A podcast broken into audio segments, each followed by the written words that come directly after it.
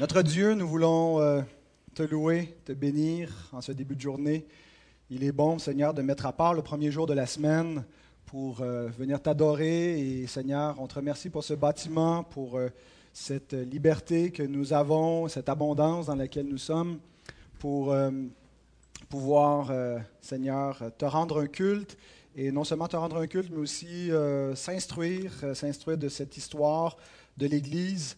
Seigneur, on, te prie que ça nous soit profitable de comprendre ce qui s'est passé dans l'histoire pour comprendre où nous sommes rendus, euh, d'où nous venons, Seigneur, et comment on peut être de, fidèles adorateurs, comment est-ce qu'on peut, Seigneur, euh, à notre tour porter euh, fièrement et fidèlement le flambeau de la vérité. Bénis, Seigneur, ce temps que nous allons prendre ce matin soit glorifié. Amen.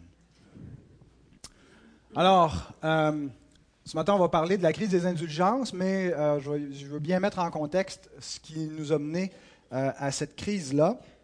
Euh, au préalable, Luther avait fait un voyage à Rome en 1510, donc un petit peu avant qu'il soit, qu'il reçoive le grade de docteur en théologie.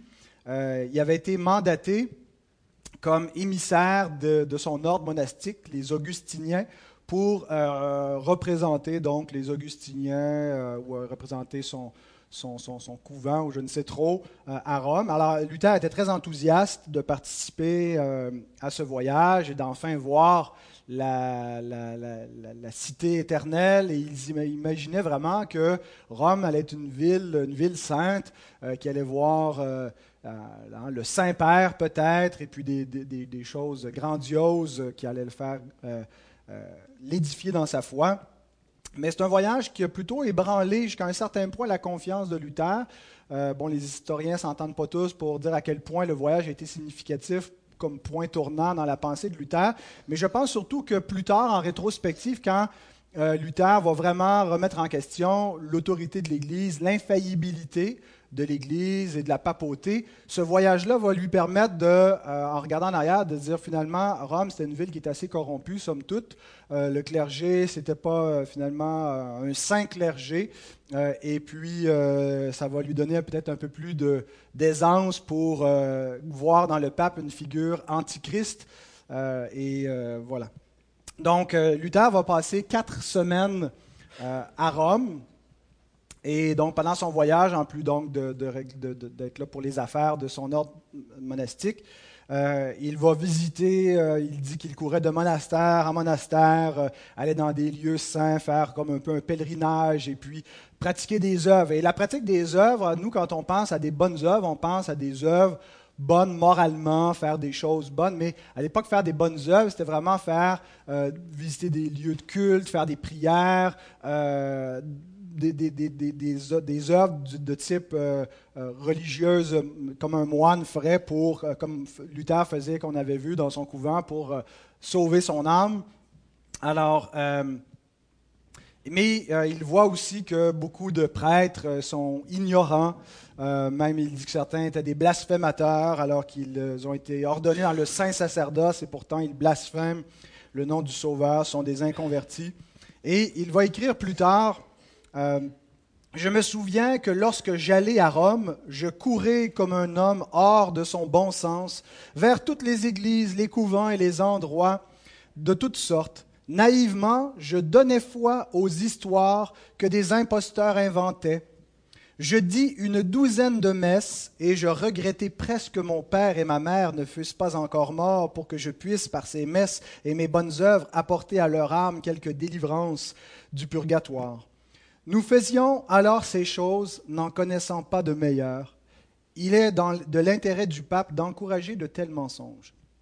Il a aussi monté euh, l'escalier de Pilate euh, sur ses genoux. On le voit, ceux qui ont vu le film de Luther, c'est une des scènes où on voit, euh, et, ce qu'on disait, la tradition, qui était vraiment une espèce de légende, racontait que euh, le, prétoire hein, où se trouvait Pilate, bon, il y avait un escalier qui se menait jusqu'au prétoire et il s'était transporté miraculeusement de Jérusalem à Rome, et que si vous le montiez euh, sur vos genoux, les genoux à nu, euh, en priant sur chaque marche, bien, vous obteniez le pardon pour vos péchés. Et euh, Luther écrit À Rome, je désirais libérer mon grand-père du purgatoire. Je montais l'escalier de Pilate en disant un Notre Père sur, chaque marche. J'étais convaincu que celui qui priait ainsi pouvait racheter son âme. Mais lorsque j'arrivais à la dernière marche, cette pensée revenait constamment en moi. Qui sait si cela est vrai? Donc, il commence à douter, il voit tous ces, pèlerins, ces gens qui euh, euh, pratiquent cette, religion-là, qui sont, misérables, ils disent, est-ce que c'est possible que le bon Dieu euh, approuve véritablement toutes ces, pratiques-là? Est-ce que ça a véritablement une valeur? À l'époque donc où Luther visite Rome, c'est le pape Jules II à gauche sur l'image qui est présent. Et donc, ces deux papes-là, je les mentionne puisqu'ils ont une certaine importance dans l'histoire de Luther. Jules II, euh, c'était euh, donc lui qui avait euh, décrété le, début officiel des travaux pour la basilique Saint-Pierre, Saint-Pierre de Rome, qui existe encore aujourd'hui. Bon, il y avait des papes avant lui qui avaient voulu commencer cette, cette, reconstruction. Il y avait déjà une basilique à Saint-Pierre de Rome, et c'était l'idée d'en faire une grandiose, plus moderne. et puis, ça ne s'était pas concrétisé. Et donc, c'est Jules II qui va démarrer ces travaux-là, faire démarrer les travaux en 1506. C'est un pape euh, qui euh, finançait beaucoup l'art et, entre autres, il a engagé euh, un, artiste qui est, bien connu, Michel-Ange. Et à l'époque où Luther donc, visite Rome, Michel-Ange est en train de peindre le, le toit, pas le toit, mais le plafond de la chapelle Sixtine, une des, chapelles donc dans toute la structure.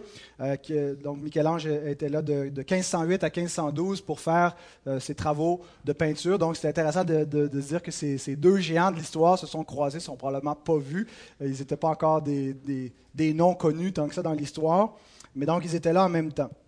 Et après donc la mort de Jules II en 1513, donc c'est le pape Léon X qui prend sa place. Et donc, Léon X va poursuivre les travaux, mais le, le, pape est, euh, euh, manque d'argent. Euh, il y a eu des, guerres, entre autres, contre l'Empire ottoman, les Turcs, hein, qui menacent constamment d'envahir le Saint-Empire romain germanique. Donc, il y a beaucoup d'argent qui est dépensé militairement pour protéger le Saint-Empire. L'Église fait partie un peu de, de ça. Ce n'est pas seulement les, les, rois et les princes qui participent à ça. Alors, pour euh, continuer les travaux euh, d'embellissement et de reconstruction de Saint-Pierre de Rome, bien, euh, le pape, de concert avec certains de ses conseillers, entre autres un, banquier important de Rome, les, les Frugaires, qui va financer cela, mais pour faire un prêt finalement au pape et, s'assurer de, rentabiliser son prêt, qui est, un revenu, ben, il faut prévoir une façon qui va avoir une rentrée d'argent dans les coffres euh, du, Saint-Siège. Alors, le pape Léon X va mettre en circulation une indulgence plénière. Donc, il existait déjà des, indulgences. À l'époque, c'était quelque chose qui était une pratique de l'Église catholique. Euh, mais là, c'est une nouvelle indulgence, une indulgence plénière, c'est-à-dire qu'elle est complète, elle, n'est pas partielle, euh, elle ne remet pas partiellement les peines temporelles, mais elle remet totalement les peines temporelles pour le, péché. Euh, et elle devait, euh, pendant le temps de la vente de cette indulgence-là, qui devait durer huit ans, euh, les autres indulgences ne pouvaient plus être en circulation. Donc, tout était concentré sur cette indulgence-là. C'était donc arrangé avec, avec des banquiers importants qui finançaient, avec donc le support complet du clergé. Euh, et donc, c'était une indulgence où le, pape allait utiliser un peu plus les trésors de mérite euh, dont il a la clé euh, pour remettre même certains péchés qu'on considérait mortels, qui pouvaient même être pardonnés par cette indulgence-là, comme l'adultère, comme le vol, donc qui n'étaient pas généralement couverts par une indulgence régulière. Alors, qu'est-ce qu'une indulgence? Quand on parle du, du catholicisme, des fois, ils nous reprochent, les protestants, d'être complètement éparpillés, d'avoir euh, mille versions du protestantisme, et ils ont pas complètement tort, mais ils ont tort de dire que leur pensée est complètement unifiée, comme s'il y avait un seul catholicisme. Il y a toutes sortes de factions à l'intérieur de cette institution-là. Et, donc, c'est souvent difficile d'identifier de quel catholicisme on parle, mais il y a un, catholicisme officiel. J'ai ici dans, entre mes mains le catéchisme de l'Église catholique. Alors, quand vous discutez avec votre, voisin catholique et qui dit non, moi je ne crois pas ça, puis peu importe, alors, ben, vous avez ici la doctrine officielle qui sont censés croire. Euh, et les indulgences, ce n'était pas simplement des croyances du Moyen Âge, euh, c'est encore quelque chose qui existe aujourd'hui. Je vais vous lire quelques... Euh, et, cette image-là ici illustre bien, on voit euh, comment un peu fonctionne non seulement l'indulgence, mais les, trois niveaux de l'Église. On a sur cette image l'Église triomphante, qui est l'Église des saints, l'Église au ciel, ceux qui sont, qui sont parvenus au ciel. Sur terre, c'est l'Église militante. Et au purgatoire, c'est l'Église souffrante. Et ces, trois niveaux de l'Église sont reliés ensemble. On doit euh, aimer en particulier nos frères qui sont dans le purgatoire pour essayer de les délivrer par l'Église militante, ce qu'elle fait sur terre. Et elle bénéficie de l'Église triomphante et entre autres du trésor euh, de l'Église, du trésor des mérites qui a été acquis par Christ et par les saints au fil des siècles. Alors, qu'est-ce qu'une indulgence? L'indulgence est la rémission devant Dieu de la peine temporelle non pas de la peine éternelle. Ils font une distinction parce que la peine éternelle, on est délivré par le Christ. Il n'y a plus d'enfer pour ceux qui sont baptisés. Dès qu'un enfant est baptisé, il est délivré de la peine éternelle, il est régénéré. Mais ça ne veut pas dire qu'il n'y aura pas des peines temporelles pour le péché. C'est-à-dire que notre péché euh, nous, nous, amasse des, conséquences. Ce n'est pas tant une punition de Dieu que l'effet même de notre péché. Euh, c'est comme si le, péché est une pollution, comme si, par exemple, on, se met à mal manger ou à se droguer. Euh, ben, il va y avoir des peines, il va y avoir des effets hein, sur notre être de euh, notre mauvaise conduite. Ben, le péché, c'est la même chose. ce n'est pas Dieu tant qui nous punit, mais c'est qu'on subit des peines pour notre péché. Des peines donc temporelles. Donc, l'indulgence, c'est la rémission devant Dieu. le, le, rachat devant Dieu de la peine temporelle due pour les péchés dont la faute est déjà effacée. Donc la, peine éternelle est déjà effacée. Rémission que le fidèle bien disposé obtient à certaines conditions déterminées par l'action de l'Église, laquelle, en tant que dispensatrice de la rédemption, donc l'Église, hein, c'est celle qui distribue la rédemption par les sacrements. On voit sur cette image quand le prêtre fait la messe, hein, comme si on voit les anges ici qui versent hein, la bénédiction sur l'Église souffrante. L'idée que l'Église dispense la grâce, parce que pour eux la grâce c'est pas seulement le pardon, c'est aussi comme un effet euh, euh, spirituel qui euh, atténue et qui délivre progressivement de, des effets temporels du péché. Donc, on n'est pas juste sauvé juridiquement, on doit être sauvé euh, spirituellement par un long processus de purification qui commence sur terre et qui se termine au purgatoire, et quand on est parfaitement saint, on rentre dans l'Église triomphante. Et donc, les saints, les, croyants participent euh, à, cela, euh, et c'est donc l'Église qui distribue et qui applique par son autorité le trésor des satisfactions du Christ et des saints. Et donc, une indulgence, c'est une permission par l'autorité de l'Église, mais c'est le pape qui tient la clé. Ça fait partie d'une bulle, euh, une bulle papale. Une bulle, c'est un mot latin, bulla, qui veut dire un, c'est pas de décret, mais c'est, ça, a le sens de décret. Euh, l'idée, donc, l'Église a cette autorité, le pape, donc, détient cette clé. Quand Jésus a donné les clés du royaume à Pierre, ben, dans son trousseau, il devait avoir une clé aussi pour le trésor euh, de la satisfaction du Christ et des saints. Et donc, ça veut dire qu'en plus de la rédemption, il y a dans les mérites du Christ et des saints un trésor de, de mérite qui peut être appliqué par le pouvoir d'une indulgence, c'est-à-dire que nous n'avons pas obtenu par nous-mêmes, par notre pénitence, par nos bonnes œuvres, le mérite pour euh, atténuer nos peines temporelles, mais une indulgence prend ce que d'autres ont fait et nous l'applique. Et donc, c'est une lettre, on voit sur l'image précédente hein, qu'ils ont un, papier, euh, hein, c'est écrit euh, Léon X ici, pour dire c'était donc avec l'autorité du pape, le sceau papal, vous avez donc ici une, lettre d'indulgence qui vous applique les mérites pour donc vous libérer des peines temporelles. L'indulgence est partielle ou plénière. Donc, euh, dans ce cas-ci, dans celle de, Léon X, c'était une indulgence plénière, selon qu'elle libère partiellement ou totalement de la peine temporelle due pour le péché. Tout fidèle peut gagner des indulgences pour soi-même ou les appliquer aux défunts. Donc, on peut prendre des indulgences pour soi, pour son propre péché, généralement les péchés passés, mais certains croyaient que ça pouvait même pour des péchés futurs, et pour des défunts, pour ceux qui sont dans le purgatoire. Alors, si on vous dit que ça, c'est plus vrai, l'Église croit plus ça, ben écoutez, c'est dans leur catéchisme encore aujourd'hui, c'est le catéchisme officiel de l'Église. Euh, ça dit aussi, donc, ces trésors euh, ont été acquis euh, par, par Christ et par les saints. la Vierge Marie en particulier, les bonnes œuvres de la bienheureuse Vierge Marie, de tous les saints qui se sont sanctifiés par la grâce du Christ en marchant sur ses traces et ont accompli une œuvre agréable au Père, de sorte qu'en travaillant à leur propre salut, ils ont coopéré également au salut de leurs frères dans l'unité du corps mystique. Et donc l'indulgence s'obtient par l'Église qui, en vertu du pouvoir de lier et de délier qui lui a été accordé par le Christ Jésus, intervient en faveur d'un chrétien et lui ouvre le trésor des mérites du Christ et des saints pour obtenir du Père des miséricordes la, remise des peines temporelles dues pour ses péchés. C'est ainsi que l'Église ne veut pas seulement venir en aide à ce chrétien, mais aussi l'inciter à des œuvres de piété, de pénitence et de charité.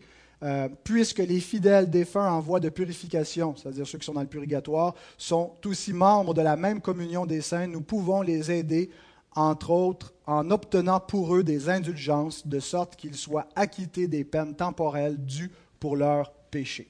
Alors voilà comment fonctionnait l'Église, la conception, comment ça fonctionne toujours aujourd'hui, c'est des trois niveaux, l'Église souffrante, l'Église militante, l'Église triomphante. Et le purgatoire, c'est pas juste quand tu vas y passer une coupe d'heure. Généralement, tu en as, ça peut se compter en millénaires. Euh, alors, ce n'est pas une petite opération chirurgicale, ça va être désagréable, ça va être fini assez rapidement. Ça peut être assez long. Alors, imaginez les gens hein, qui peuvent avoir un enfant mort en bas âge, ou un, papa, une maman, un, grand-parent, quelqu'un qu'ils aiment, et qui sait qu'il souffre dans le purgatoire, et maintenant, contre une indulgence plénière, le libèrent instantanément, réduisent leur peine. Hein, S'il lui restait 100 ans, 1000 ans à faire, ben, automatiquement, sort du purgatoire. c'est comme ça qu'ils ont financé la construction de Saint-Pierre de Rome. C'était donc une indulgence pinière mise en circulation. ça ne devait pas se vendre euh, juste euh, une poignée, poignée, de change. Ça devait être assez coûteux. Je n'ai pas trouvé d'informations à, cet effet-là, mais euh, les gens donc devaient même économiser parce qu'il y avait l'idée de pouvoir payer en plusieurs versements son indulgence. Alors, euh, on regarde ça, mais j'aimerais, avant d'aller plus loin, juste dire qu'on ne devrait pas euh, trop regarder de haut les, catholiques comme s'ils étaient les seuls à vendre des indulgences. Les protestants le font et souvent ils le font mieux.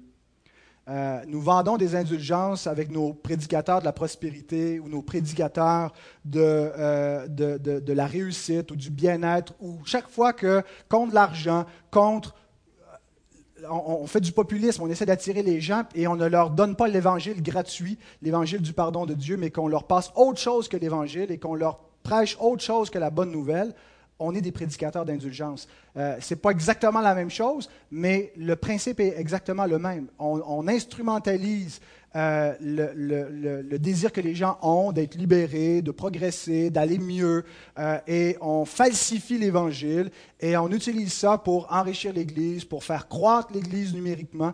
Ah, et les protestants le font, ils le font mieux aujourd'hui, plus subtilement que, le faisaient les catholiques, et que le font encore les catholiques. Donc, ce bonhomme-là, Tetzel, Johann Tetzel. Donc, euh, souvent, on imagine comment ça s'est produit la crise des indulgences avec Luther. Tetzel, qu'on sait donc il est un des vendeurs d'indulgences, arrive à Wittenberg, installe sa table, commence à vendre les indulgences. Luther voit ça, il est choqué, il se dit là, ça n'a pas d'allure, c'est fini ce niaisage-là. Le lendemain, il se lève, 31 octobre, s'en va clouer ses thèses et dénonce la vente des indulgences. C'est pas exactement comme ça que ça arrive. Alors, Tetzel, qui est-il? Euh, donc, il a vécu de 1465 à 1519, donc meurt peu de temps après le début de la Réforme. D'ailleurs, il paraît que Luther lui aurait écrit sur son lit de mort euh, quand il, il, a fini misérable et méprisé par tous les, les, Allemands. Et puis Luther, donc, euh, il aurait écrit pour un peu le consoler, l'amener à la repentance. Alors, il était moine dominicain. Il avait, avant d'être euh, euh, le, grand commissionnaire des indulgences en Germanie, il était chef inquisiteur, donc pratiquer l'inquisition, ceux qui allaient comme un tribunal et qui cherchaient les hérétiques et qui devaient les condamner. Il a fait ça. Prédicateur. Et donc, il reçoit, euh, il est commissionnaire de la vente d'indulgences en Germanie. Je ne sais pas si dans toutes les, les, régions, les provinces là, germaniques, mais euh, par contre, il ne pouvait pas entrer dans la Saxe Ernestine. Vous vous souvenez qu'on a parlé que Luther est dans la, Saxe ou la Saxonie, mais la Saxonie est divisée en deux. Il y a Frédéric de Saxe, là où se trouve Luther, euh, où se trouve Wittenberg, et, donc il est euh, euh, Luther donc est dans ce territoire-là, mais dans le territoire de Frédéric le, Sage, il n'est pas possible pour d'avoir la, vente de cette indulgence-là. Lui, il est un prince électeur, il a une grande autorité sur son territoire, et, donc la Saxe est divisée avec son cousin, qui a l'autre moitié, la Saxe albertine. et c'est là où le va vendre ses indulgences et, c'est des paroissiens de curie de Luther qui vont aller de l'autre côté acheter de ces indulgences-là, euh, qui vont mettre le feu au poudre. Donc, euh, pourquoi est-ce qu'ils ne pouvaient pas vendre des indulgences dans la, la Saxe Ernestine? Parce que Frédéric le Sage avait une immense collection de reliques, probablement la plus importante collection d'Europe. Il possédait à cette époque, au début de la, de la vente d'indulgences, 17 443 reliques. Alors, les reliques, c'est des restants d'un bout de corps qui appartenu à un saint ou un bout de tissu qui lui appartenu. Euh, et donc, on vénérait ces objets comme des objets saints sacrés parce qu'ils avaient appartenu à des saints et ça pouvait valoir des indulgences. De, de, vénérer. Ils font une distinction entre vénérer et adorer. Hein, c'est important. Ils n'adorent pas autre que Dieu. Ils vénèrent des saints et ils disent que ce n'est pas donc une adoration. Et donc, euh, il avait entre autres dans sa collection une vraie épine du euh, euh, non pas de la couronne, mais du, euh, de buisson ardent euh, de Moïse. Il y avait un peu de paille de la crèche du bébé Jésus. il avait même du lait de la Vierge Marie. Alors ça, je ne sais pas comment est-ce qu'ils ont fait pour l'obtenir. Mais, et si quelqu'un vénérait toutes ces reliques, bon, ça ne se faisait pas une journée, c'était un, long processus religieux hein, de vénérer chacune de ces 17 443 reliques, bien, ça valait 1 902 202 jours de pénitence. Alors, au lieu de faire chaque jour de pénitence, si tu vénérais ces 17 000 reliques, ben, ça te valait 1,9 million de jours de pénitence. Alors, il ne voulait pas faire compétition avec son commerce parce que les gens payaient pour venir vénérer ses reliques. Donc, il était interdit de venir vendre cette indulgence dans son territoire. Alors, il avait une certaine autorité, probablement que ça entrait en conflit avec l'autorité papale, mais on va voir que Frédéric va le faire plus d'une fois. Alors, la présence, euh, la prédication de Tetzel. Tetzel, on le voit, il est là debout et il prêche son indulgence. Euh, et il avait des, phrases punch pour arriver à vendre ses indulgences. Par exemple, il disait Sitôt que sonne votre obole, une obole, c'est une petite offrande, du purgatoire, l'âme s'envole. Il disait, et il était même un peu euh, vulgaire et grossier parce qu'il disait Mon indulgence vous assurera le pardon, auriez-vous violé la Vierge Marie alors, imaginez, c'était des phrases choquantes, mais des phrases qui persuadaient les gens, waouh, ça, ça doit être extrêmement efficace. Le, hein, le Saint-Père a, appliqué beaucoup de miséricorde et tout son pouvoir pour prendre une grande partie des richesses du trésor de l'Église et l'appliquer pour même libérer de, tels pécheurs du purgatoire. Alors les gens, pour se sauver eux-mêmes et pour sauver leurs bien-aimés, se ruaient sur cette indulgence. Euh, il dépeignait donc avec, du feu. On voit dans le film Luther, hein, il, met une flamme, puis il met sa main dans le feu, puis il dit Imaginez vos gens qui sont là, qui souffrent dans une, flamme cruelle depuis combien d'années Et avec un peu d'argent, vous les délivrez d'un seul coup. il y avait des, techniques comme ça de manipulation euh, pour euh, vendre ses indulgences. On raconte une anecdote quand il est arrivé à Leipzig. il y a des gens qui devait euh, être aussi choqué. Il ne devait pas seulement Luther qui devait euh, cerner qu'il y avait de l'abus dans, cela. Et il semble que Luther rapporte qu'il y a un noble, un riche qui est venu vers Tetzel à Leipzig et il a dit Est-ce que l'indulgence peut euh, compter aussi pour des péchés futurs que je n'ai pas encore faits? Et il dit Oui, certainement. Cependant, vous devez la faire en un seul paiement. Alors, parfait, il achète son indulgence. Et plus tard, quand euh, Tetzel quitte la ville de Leipzig, ce noble se rue sur lui, le frappait de coups, le battu, le dépouillé, le renvoyé euh, à nu vers Leipzig. Et euh, il dit voilà le péché que je prévoyais, pour lequel j'ai acheté une indulgence. Alors, Ça lui est revenu dessus. Donc, Est-ce que c'est est -ce des, histoires de, Luther? Parce que des fois, il, il racontait ce que ça s'est passé pour vrai. Mais il semble que même le, duc euh, Georges euh, se serait penché là-dessus et qu'il voulait punir jusqu'à ce qu'on lui raconte l'histoire. Puis il dit, écoute, il, a dit qu'il pouvait le faire pour des péchés futurs, peu importe le péché. Alors, euh, ça devait couvrir ça aussi. Alors, on arrive aux 95 thèses. donc, comment est-ce que, pourquoi est-ce que Luther, donc, s'est rebellé contre ça. Qu'est-ce, qui, le dérangeait? Ah, ce, qui, a déclenché la, lyre de Luther, c'est lorsque ses propres paroissiens, bien qu'il n'y avait pas la vente d'indulgence libre à Wittenberg où il se trouvait, euh, traversaient donc dans l'autre euh, évêché et allaient s'acheter des indulgences. Et ils voyaient qu'ils avaient une, espèce de fausse assurance parce que certains ils avaient dit euh, on n'a plus besoin de faire comme vous nous dites, docteur Luther, de faire pénitence pour obtenir la miséricorde de Dieu. J'ai une indulgence. Et donc, j'ai mon pardon assuré. Et donc, Luther voyait que les gens avaient une fausse assurance. Parce que Luther, à cette époque-là, n'était pas encore contre le principe de l'indulgence. Il croyait que euh, l'indulgence était quelque chose de légitime, que l'Église avait effectivement ce pouvoir d'émettre un pardon, mais que ce n'est pas comme ça que fonctionnait l'indulgence, que simplement avec un bout de papier, euh, on pouvait euh, obtenir le pardon. Luther dit il faut qu'il y ait vraiment une vraie contrition pour que l'indulgence fonctionne. Finalement, l'indulgence, c'est comme si tu mérites une peine temporelle qui est, énorme parce que tu es un pécheur. Et puis, euh, Dieu, parce qu'il est miséricordieux, est prêt à, t'accorder un pardon et à, ne pas, suspendre les peines temporelles de ton péché.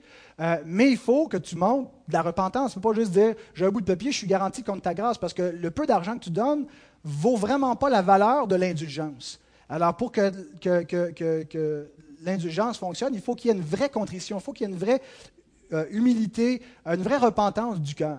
Et donc, euh, Luther disait, ce n'est pas suffisant que vous alliez acheter des indulgences si vous n'êtes pas repentant, si vous n'êtes pas vraiment euh, contrit, puis vous pensez que parce que vous avez le nom de Léon X qui vous dit que vous avez une remise de vos péchés, vous êtes correct. Alors, on se souvient que Luther n'avait pas encore compris qu'on est justifié par la foi. Ce qu'il comprenait, ce qu'il avait compris de, de tout son état de misère, c'était que l'homme ne peut pas arriver à ne plus pécher. Il ne peut pas se rendre saint par ses bonnes œuvres et qu'il doit simplement admettre son péché. Donc, il croyait à, cette époque-là qu'on on obtient la grâce de Dieu par la repentance. On obtient la grâce de Dieu si on, admet qu'on ne peut pas se sauver. Et donc, il dit, si vous achetez une indulgence et que ça vous amène à ne pas vous repentir, c'est inconcevable que Dieu va vous accorder sa grâce. Et donc, l'indulgence ne fonctionne pas dans ces cas-là. Elle fonctionne seulement s'il y a une repentance. Alors Luther a commencé à prêcher contre les indulgences avant d'aller clouer ses thèses le 31 octobre 1517. Même euh, dans ses sermons, on voit que vers la fin de l'an 1516, au début de l'année 1517, janvier-février 1517, il prêchait donc déjà euh, contre les indulgences euh, à sa paroisse. Et il faut vraiment comprendre que c'est pour Luther un problème pastoral. Il voit que les gens a une fausse assurance du salut, il est préoccupé pour ses propres brebis, il voit qu'on falsifie. Et, pour lui aussi, ce qu'il entend de la vente d'indulgence de Tetzel euh, et, ses, petites lignes de vente, euh, il pense que c'est de l'abus. Il pense que le, pape n'est pas d'accord avec, avec cette façon d'abuser de la vente des indulgences. Il pense que le pape a mis en circulation une vraie indulgence et que les gens peuvent l'acheter sur une indulgence plénière seulement si ils sont vraiment contris, si vraiment ils se repentent si vraiment ils font ça. Et donc, la façon que Tetzel les vend, ben, ça amène l'abus, ça amène une fausse assurance. Alors, ce que Luther a comme problème, ce n'est pas comme telle l'indulgence, mais c'est l'abus des indulgences. C'est la façon qu'elle est vendue. Et donc, à partir de février-mars 1517, il arrête de parler des indulgences. Et il n'en dira plus un chiffre, plus un mot, jusqu'à l'automne 1517. Et probablement que pendant ce temps-là, Luther étudie la question, réfléchit à ce qu'est une indulgence euh, et, doit consulter autour de lui euh, parce qu'il a écrit, il a demandé donc à des, supérieurs, à des évêques ce qu'ils en pensaient. Et donc, euh, il a même entre-temps publié des choses infiniment plus qui contestaient davantage que ces thèses, ces 95 thèses vont le faire, contestaient la doctrine catholique romaine de l'époque, mais qui n'ont eu aucun impact euh, il a écrit des choses là, pendant le, au mois de, 12 septembre 1517 et ça, a comme passé inaperçu. Euh, on, s'est peut-être attardé par la suite avec l'impact de ces 95 thèses. Mais donc, c'est le 31 octobre 1517 où Luther s'en va clouer ces 95 thèses euh, qui dénoncent pas les indulgences comme telles, mais c'est une dispute sur la, vente et l'abus des indulgences. On imagine ça comme un geste d'éclat. Hein, comme si tu as les belles portes de la cathédrale, euh, tu sais, magnifiques, et puis là, il s'en vient clouer hein, dans le bois de ces portes-là et, des thèses. Euh, mais ce n'était pas, un geste d'éclat du tout comme ça. C'est vraiment comme on le voit dans le film. Les, portes de la cathédrale, c'était comme un babillard. Hein. Il y avait d'autres choses qui étaient affichées, il y avait des pamphlets, il y avait des annonces. Alors, ce n'était pas quelque chose d'anormal que Luther faisait. Le geste d'éclat, ce n'était pas de clouer ses thèses et les gens disaient Qu'est-ce qu'il est en train de faire là? Il est en train d'abîmer une propriété publique. Euh, et, et ce n'était pas du tout ça. Euh, pourquoi est-ce que ça a eu d'impact? C'est parce que le contenu de, de, ces thèses donc, va bouleverser donc, tout le commerce qui a à cette époque-là et va remettre en question les, fondements. c'est ce qui va démarrer la, réforme protestante. Alors, Luther le fait probablement, il y avait quelque chose de stratégique en allant faire ça le 31 octobre. C'est la veille de la Toussaint. le lendemain, beaucoup de pèlerins doivent revenir à la cathédrale de Wittenberg, euh, voir entre autres les reliques de, Frédéric. Euh, et, donc, c'est un, jour euh, important dans le calendrier liturgique. Donc, Luther veut profiter de l'afflux de beaucoup de gens pour faire une publicité pour un débat qu'il veut avoir. En clouant ses thèses, le message n'était pas premièrement destiné aux paroissiens, monsieur, madame, tout le monde. Euh, il les a écrits en latin et c'était euh, destiné comme un, débat théologique. À l'époque, ils appelaient ça une disputation. Alors, l'idée d'avoir une disputation, c'était, euh, Luther voulait convoquer les ecclésiastiques à venir débattre avec lui et réfléchir sur cette question-là et le faire publiquement. Et il, énonce 95 thèses sur lesquelles il veut donc que la discussion ait lieu. Alors, c'est vraiment ça l'idée de les 95 thèses. C'est un appel public. Il a même envoyé une copie de ces 95 thèses à l'archevêque de Mayence, Albert de Brandebourg, qui va être un des principaux adversaires de la réforme. Mais ce que Luther savait peut-être pas à ce moment-là, c'est que Albert de Brandebourg, l'archevêque de Mayence, recevait la moitié des profits de l'indulgence pour lui-même à rembourser des prêts aux banquiers frugaires. Donc, euh, il y avait des conflits d'intérêts ici. Il n'allait probablement pas s'opposer à la vente de l'indulgence alors qu'il en profitait tant lui-même. Alors, les thèses de Luther ont pris une énorme, ampleur. Euh, elles vont euh, être répandues partout en Europe, vont être mises sous presse. On a vu déjà dans le premier cours l'invention de l'imprimerie par Gutenberg. Ça va servir énormément à Luther qui se sert de, ce moyen-là et vont vont être traduite dans, les langues vernaculaires pour que les gens comprennent bien. Alors, euh, assez rapidement, Luther va devenir une espèce de rockstar euh, de, son temps. Il faut dire aussi qu'à l'époque, c'était les, prédicateurs, c'était les évêques qui étaient hein, euh, les, tribuns, les gens importants, les gens qu'on venait entendre. C'est là où on, s'instruisait. Il n'y a pas d'Internet, il n'y a pas d'accès pour tout le monde à l'éducation et tout ça. Alors, l'Église, c'est un lieu pour s'instruire. Euh, et, donc, ceux qui parlent, c'est les autorités, c'est les leaders euh, dans, la société. Alors, je vous lis en terminant quelques-unes des thèses de Luther. Si vous voulez lire les 95, ça se lit assez rapidement. Ce n'est pas des thèses de doctorat, c'est comme des, petits énoncés. Ça, se met en cinq pages environ pour lire en entier. Donc, première thèse. Euh, en disant Faites pénitence, notre Maître et Seigneur Jésus-Christ a voulu que la vie entière des fidèles fût une pénitence. Donc, il dénonce l'idée que c'est simplement faire un acte de pénitence qui va acheter l'indulgence, mais qu'il faut que ce soit une vraie repentance et qui caractérise toute la vie du croyant, euh, ce qui euh, un, des thèmes avec lesquels on est absolument d'accord, qui revient constamment euh, dans notre compréhension de l'Évangile. Quelqu'un qui est sauvé, c'est quelqu'un qui est constamment repentant, pas constamment dans la culpabilité, mais qui confesse continuellement son péché et qui constamment croit en Christ pour son salut. la thèse 27 c'est une invention humaine de prêcher que sitôt que l'argent résonne dans leur caisse, l'âme s'envole du purgatoire. 32. Euh, Ils seront éternellement damnés avec ceux qui les enseignent, ceux qui pensent que des lettres d'indulgence leur assurent le salut. ce qu'il dit, c'est que si c'est votre seul appui, c'est votre seule confiance, c'est tout ce que vous avez, c'est ce bout de papier, ben, vous allez être éternellement damnés. 35-36.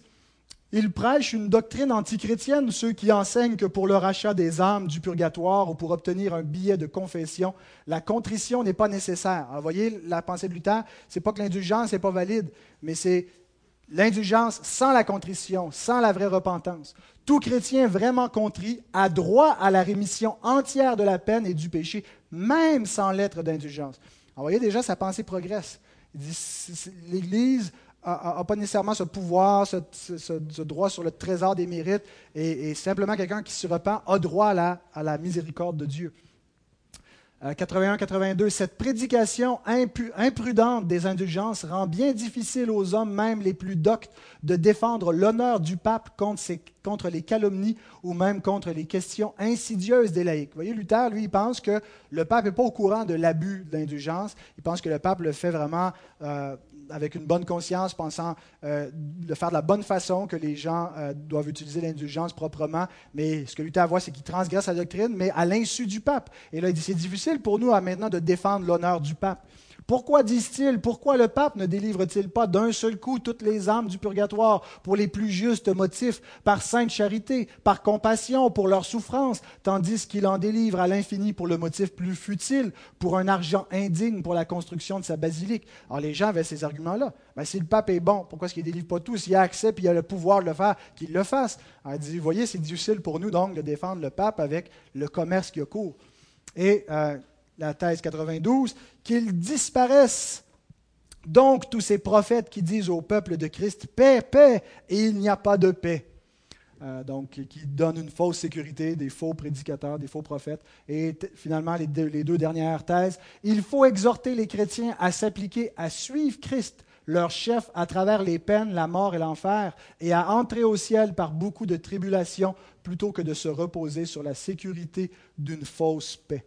Donc, termine en pointant vers Christ. Luther, à ce moment-là, quand il écrit ses thèses, il n'est pas encore protestant, si vous voulez. Il n'a pas, encore, euh, pas encore compris complètement la justification par la foi seule, mais l'ampleur que vont prendre ces thèses, l'effet que ça va, produire, va amener une riposte de l'Église qui va forcer Luther à approfondir davantage. Il va débattre avec d'autres théologiens et ça va l'amener à préciser sa pensée. ce qui, donc, c'est vraiment le point de départ de la réforme, même si à ce moment-là, tout n'est pas encore développé ni dans sa pensée, ni établi concrètement dans l'histoire. Donc, on va voir comment, à partir de euh, de, la publication de ces thèses, Luther va être amené devant un tribunal ecclésiastique, mais comment pendant les, trois années qui vont suivre, quatre années, de 1517 à 1521 jusqu'à la diète de Worms, euh, Luther va devenir pleinement luthérien. Ah, voilà.